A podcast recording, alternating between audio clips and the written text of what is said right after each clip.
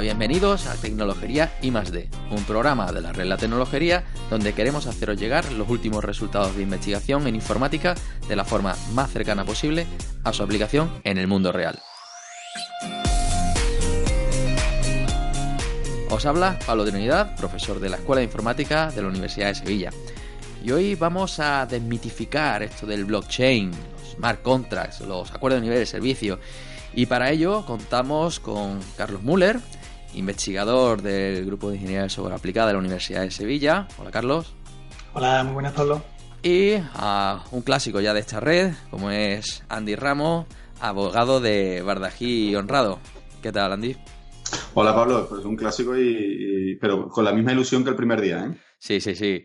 No, además que te invitamos porque sabemos que eres una persona que, va a traer aquí un, un, punto de aplicación además a todo este contexto de tan de moda, ¿no? Y precisamente porque está muy de moda, esto es el blockchain, todo el mundo dice que hace blockchain, blockchain, blockchain, si no lo haces eh, no estás en el mundo. Mm, vamos a, a entrar en la definición. ¿Qué es eso de la cadena de bloques? La de blockchain es el término de moda. Yo después de hace unos años fue el cloud computing, big data y ahora no hay proyecto que se precie. De hecho, hace poco me llegó un proyecto en el que se mezclaba inteligencia artificial con machine learning y deep learning y cadena de bloques, cadena de bloques y, big data. O sea, yo cuando en ese momento lo leí ya implosioné porque, porque lo, tenía todo, ¿no? La, triada. Eh, la, cadena de bloques desde el punto de vista tecnológico es, eh, tú lo sabes, es una base de datos distribuida. Eh, en el que se producen unas transacciones que, que, se crean, que se recogen en un bloque y esa transacción, ese bloque es enviado a todo el, a todo el resto de red de ordenadores que participan dentro de un sistema y, y, por eso se llama pues la cadena de bloques. Y toda esa transacción está en el resto de, de ordenadores dentro de esa base de datos distribuida que, que permiten asegurar que se ha producido esa transacción. En el caso de que haya alguien que intente eh, alterar eh, información sobre la transacción, pues se puede verificar en el resto de ordenadores que está, que está conectado a esa red que esa, que esa persona ha modificado o que esa transacción es, es veraz, es legítima y, coincide con, con, esa operación que se ha hecho. Es decir, que es como una entidad certificadora pero sin concentrarlo en una entidad, es decir, es dar esa propiedad de... dar a toda la red eh, el carácter de, entidad de certificación, un tercero de confianza, que sea la propia red, la arquitectura de la red, la que eh, es de esa confianza que hoy en día lo están dando pues los terceros de confianza que utilizan otro tipo de tecnología de marcas de agua, de timestamping y, y tal, ¿no? En ese sentido, eh, hay que tener en cuenta también que, hombre, que en muchos ámbitos se puede aplicar la tecnología blockchain, como estamos viendo últimamente. Eh, hay grandes compañías, como por ejemplo puede ser Carrefour, que está ahora mismo anunciando a bombo y platillo, pues que utiliza blockchain para el tema del food tracking. De hecho, si, indagas un poquito por internet, ellos dicen que han contratado a empresas que llevan haciéndolo en Estados Unidos un tiempo, como hace IBM, con el food tracking de IBM, están aplicando esa tecnología para trazar los, los, alimentos desde origen hasta que llega al supermercado, ¿no? a, la gran superficie. Eh, pero claro, esto tiene muchísimas cosas que matizar, porque realmente, ¿cómo aseguramos que ese, que ese producto es exactamente el que ha venido desde origen, que al final es el que está envasado y que no ha habido nada que se equivoque en el mismo proceso que se ha adulterado? ¿no? ¿Hasta qué punto esa eh, tener distribuido entre todos los elementos de, que tenemos en, el sistema esa auditoría de, que efectivamente ese producto es el que es, mm. hasta qué punto eso es, eso es legal. Ahí es donde yo me gustaría que, empezáramos a desmitificar con, con, un experto como es Andy, yo creo que puede, que puede dar la clave en ello. Bueno, esa es la tecnología, ¿no? La tecnología y vosotros que sois eh, tecnólogos, yo creo que tiene muchas ventajas el hecho de que toda una red esté verificando, dando validez eh, o credibilidad a, una operación de cualquier tipo, ya sea información respecto a la trazabilidad de, alimentos, ya sea respecto a una operación financiera, económica, al, o a otros eh, ejemplos que también antes comentamos, tiene un atractivo, ¿no? Desde el punto de vista tecnológico, tiene sus pros y sus contras, y uno de ellos me acuerdo que me lo decías tú, Pablo, que era el coste energético, que, es bestial y es uno de los motivos por los que ya casi todos los, mineros, que ahora vosotros si queréis decir que son los mineros, pero ya casi todos los mineros se han ido a China porque difícilmente pueden soportar el, coste energético aquí en, en Europa, ¿no?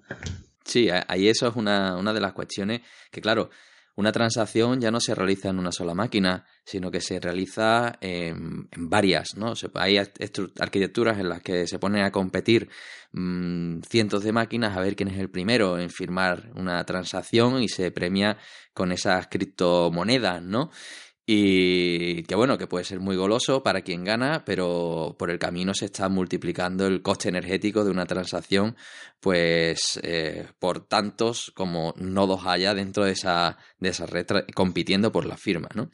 Entonces, bueno, mm, hay muchas formas, hay muchas arquitecturas, ¿no? Muchas formas de estructurar un, un blockchain.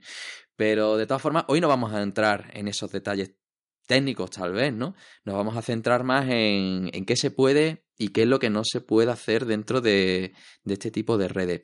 Y ahí hay una, una, palabrota, ¿no? Que es este, estos smart contracts, que yo cuando lo vi mm, me, me llamó bastante la atención, me pareció una idea, pues, a priori por el nombre, bastante atractiva, pero luego me di cuenta que no son ni smart ni contracts, es decir, no son ni inteligentes ni contratos. Así que, ¿me podéis explicar, pa' tontos, de qué va esto? Bueno, yo como soy abogado, pues yo creo la, pregunta me la diriges a mí, ¿no? Por eso. ¿Se ha dado, por aludido? Por alusiones, por alusiones.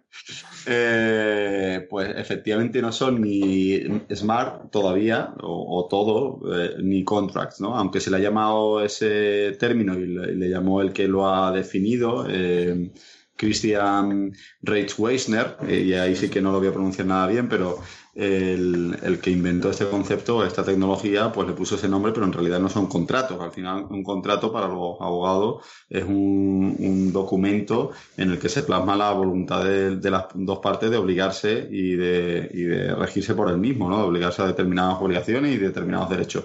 Aquí en un, un smart contract aunque se llame smart contract, eh, tecnológicamente es, un, software, es un programa informático con unas funciones, como vosotros bien sabéis y conocéis, y que lo mismo puede establecer obligaciones entre A y B, o puede decir que te despierte por la mañana, o que por la mañana la cafetera te la, te la sirva el café a las 8 de la mañana. Y eso, eso sí está porque si una característica que no hemos dicho que tienen los smart contracts es que mm, corren o se ejecutan sobre una cadena de bloques, ¿no? Entonces, y ya sabemos lo que es una cadena de bloques, ¿no? Entonces, la particularidad que tiene un smart contract que está sobre una cadena de bloques, ejecuta determinadas instrucciones y tiene unos códigos, ¿no? Con unas funciones y, con un estado pero eso mm, puede eh, tener eh, o surtir efectos o u obligaciones entre A y B o no, puede ser absolutamente neutro o inocuo desde el punto de vista contractual.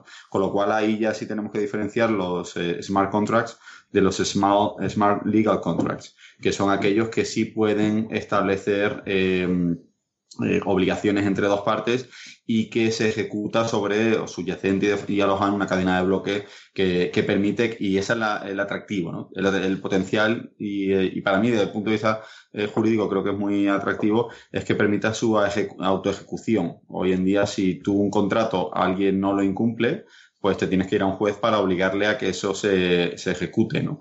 Pero los Smart Legal Contracts lo que te prometen es que no te vas a tener que ir a un, no vas a tener que ir a un juez, sino que va a ser el propio contrato el que, que en realidad no es un contrato, sino que es un software, eh, aunque sí con obligaciones contractuales, en este caso los Smart Legal Contracts, que se va a auto ejecutar el, mismo y sin necesidad de acudir a la justicia. Claro, yo, por matizar también una cosilla, eh, el tema de, los, de los smart contracts es un poquito como, como los componentes, el que sepa algo de, teoría de componentes en ingeniería de software, cuando los componentes definías precondiciones y postcondiciones, pues, pues va un poquito por, eh, por, esa línea, porque realmente el smart contract te permite definir una serie de reglas que se tendrían que cumplir para que se ejecute cierta parte de un código y de una salida, que esa salida después, por supuesto, está distribuida en, en, el blockchain, en la cadena de bloques y demás, pero, pero eso ya es un detalle, digamos, tecnológico, pero que básicamente hay unas precondiciones que se tienen que cumplir para que se ejecute parte de un código. Con lo cual, lo ideal ahí es lo que está comentando ahora mismo Andy, que es que efectivamente tenga un carácter legal, una serie de requisitos y características que sean realmente, si se está cumpliendo ese código, eh, un juez de validez a que lo que está pasando ahí, eh, digamos que, está bien, ¿no? Que es lo que, se tiene que, es lo que tiene que pasar, es lo que han firmado las partes. Vale, es decir, que, digamos que es un mecanismo para que dos partes se pongan de acuerdo a priori sobre pues, las penalizaciones ¿no? o incluso los premios que se pueden dar en base a un cumplimiento o incumplimiento de un contrato. ¿no? Es decir, que mm. como forma parte del acuerdo original, nosotros nos ponemos de acuerdo de mm, ejecutar eso en caso de. Entonces no tenemos que ir a, vamos, la mediación de, nadie, ¿no? Efectivamente, es el, propio, el propio sistema el que permite mm, eh, eh, automáticamente y por eso sería smart, ¿no? En ese sentido sí sería, podría ser inteligente o podría ser autoejecutable eh, o, automático o autónomo incluso, el que permita eh, que el contrato eh, se honre eh, por sí mismo sin tener que ir a un tercero que reconozca lo que se había pactado, lo que se había pactado ahí, ¿no?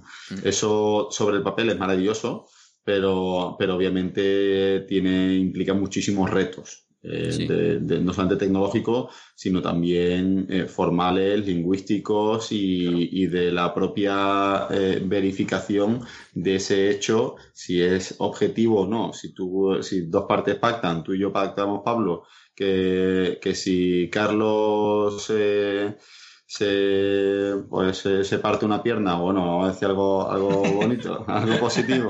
Si pactamos tú y yo que, que Carlos eh, el año que viene eh, saca un libro, eh, y, yo lo, y yo gano esa apuesta, ¿no? Y lo reflejamos en smart contracts, pues tú ahí depositas un dinero y el dinero, pues cuando Pablo, cuando Carlos saque el libro con su ISBN y tal, pues a, mí me llegaría el dinero directamente, ¿no? Y eso y sin tener que, sin tú decirme, no, yo es que eso no lo dije, yo es que no está claro porque no es un libro, ¿qué tal? Pues eso se, se autoejecutaría y eso sería perfecto, ¿no? Pero obviamente tiene que ser un hecho muy objetivo, pues el retraso, las líneas aéreas lo, están, lo quieren eh, utilizar, pues si hay retrasos en los vuelos o también eh, las eh, trenes, ¿no? los servicios de, de, de viajeros, pues si hay un retraso es algo objetivo, que si llegas con más de media hora tarde en un avión, pues que te van a dar el 20% o lo que sea. Eso es un hecho objetivo, pero obviamente los abogados no vivimos de hechos objetivos, sino vivimos de que la realidad no es blanca o negra, sino son grises y, eso ahí es donde los eh, creo que la tecnología eh, todavía no está preparada para, en caso de discusiones, dirimir si tiene razón uno o tiene razón otro. Claro, en ese, en ese sentido, si nos importa, meter una cuñita de, una experiencia investigadora que tenemos en el grupo de, investigación eh, sobre los acuerdos de nivel de servicio, que para que no lo sepa, pues son acuerdos que cuando consumes cualquier tipo de servicio, ya sea computacional o no, eh, tú consumes algo por Internet y tú tienes un acuerdo en el que se te dice cómo se te va a ofrecer ese servicio, con qué calidad y, por supuesto, qué servicio se te ofrece. Esto vale tanto, tanto para servicios, servicios eh, computacionales como para servicios no computacionales, como puede ser, por ejemplo, un servicio de correo postal. ¿no? Entonces, el problema que hay en esos acuerdos de servicio, que también los tendríamos al definir los Smart Legal Contracts, es que tienen que estar bien definidos.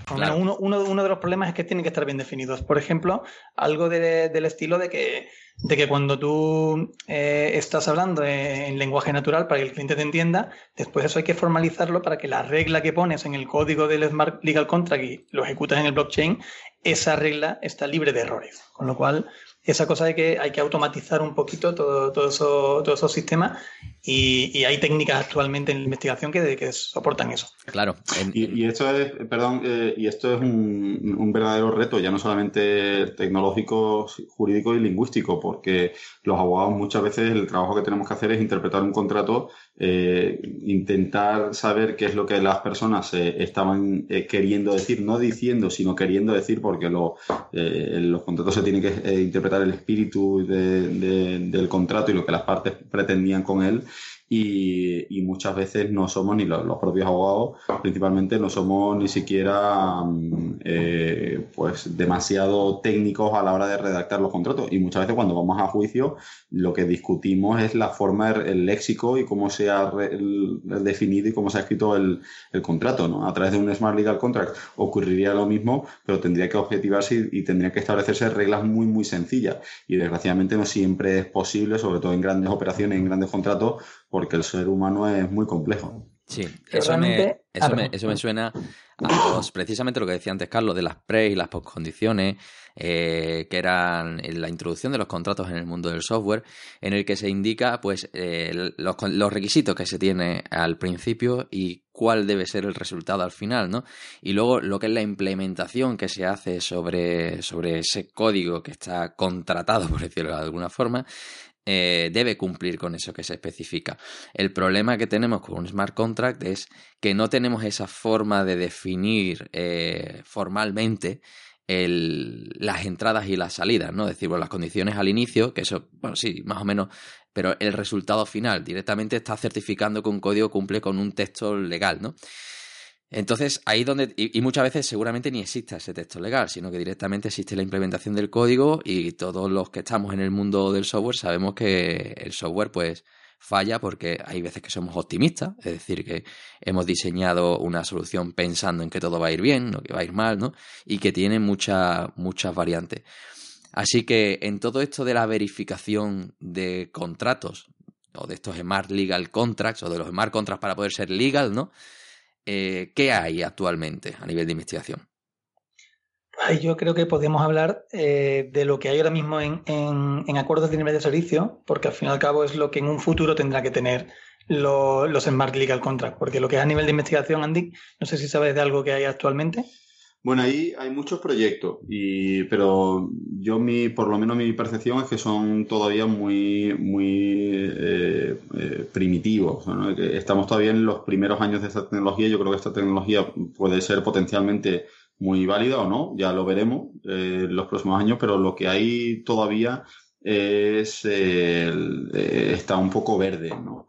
hay muchos intentos, sobre todo a través de la red Ethereum, pues de eh, vincular a las partes a través no de papel, sino de Smart Legal Contracts, de, tecnología. Yo además creo que es necesario porque en los últimos 10, 15 años ha habido un exceso de contractualización, hay un nivel de contractualización bestial para todos. Firmamos un contrato y la mayoría de y los contratos son eh, tontos, es decir, un contrato no se autoejecuta y yo creo que ahí la, tecnología sí puede ayudarnos, sobre todo para eh, contratos más rutinarios, pues con la empresa de la luz, con la empresa de, pues con las compañías aéreas y tal, que hay, pues esos son contratos obviamente entre el viajero y, y el que presta el servicio, eh, eh, hacerlo sobre una base inteligente y no sobre un papel eh, o sobre una página web, yo creo que eso tiene, tiene atractivo. Pero todavía no lo. Pues, estamos en una etapa, aunque estamos todo el día oyéndolo los medios de comunicación, que si los smart contracts, que si la, blockchain, que si la inteligencia artificial y todo esto,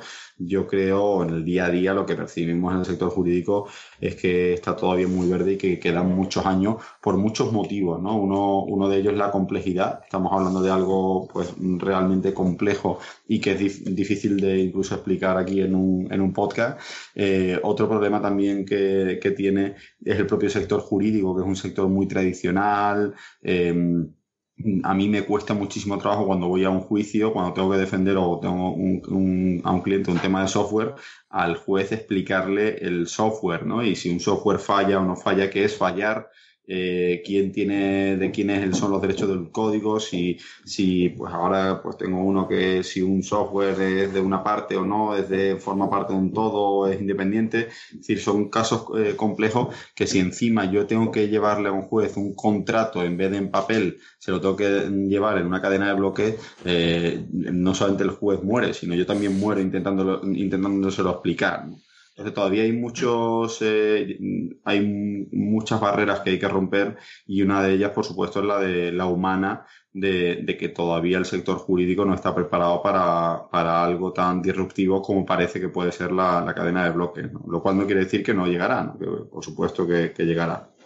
Claro, pasa que también hay que pensar que hay cosas que efectivamente, aunque depende al, fin y al cabo en un juicio, evidentemente depende del humano, ¿no? del juez que está eh, dictando sentencia y de, y de, vosotros los abogados, que sois los que estáis dando vuestros, pues, vuestros argumentos y tal, hay cosas que son bastante automatizables y, y ahí es donde yo defiendo que esos smart legal contracts que están ahora mismo en pañales, eh, podrían ir, incorporando ciertas de las técnicas automáticas que ya se están haciendo en los acuerdos de nivel de servicio.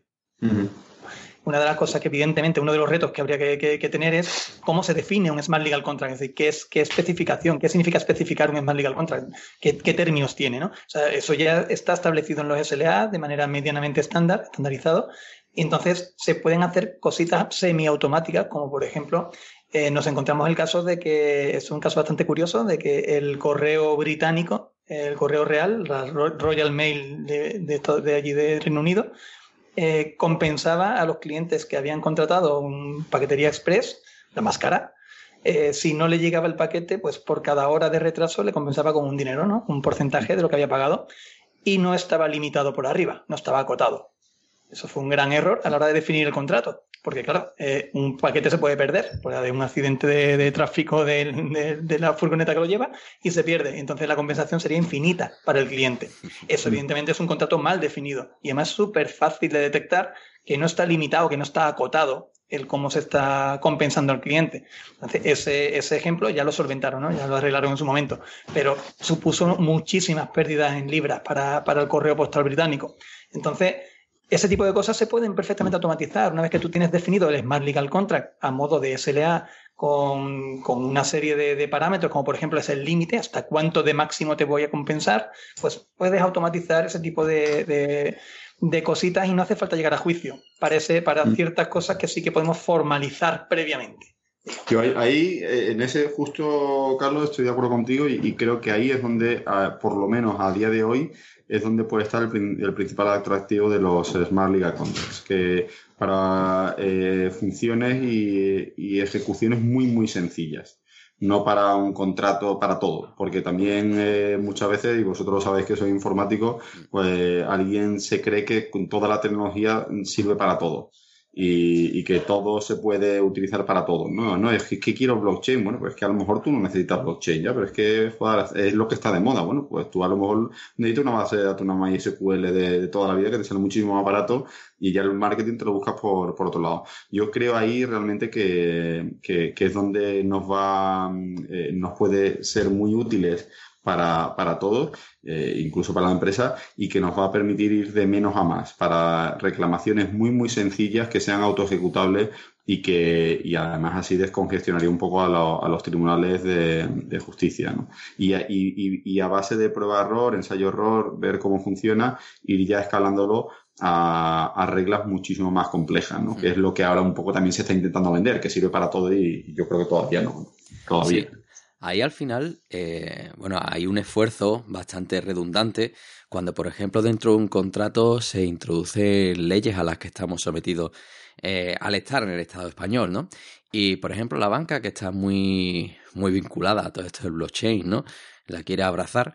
Eh, pues por ejemplo, tiene comisiones que están limitadas por el Banco de España, ¿no? Y ahora a mí se me da un caso que me están aplicando una comisión que está en el BOE en 2003 limitada y, un, y en 2006 firmas el contrato y se están saltando eso, ¿no?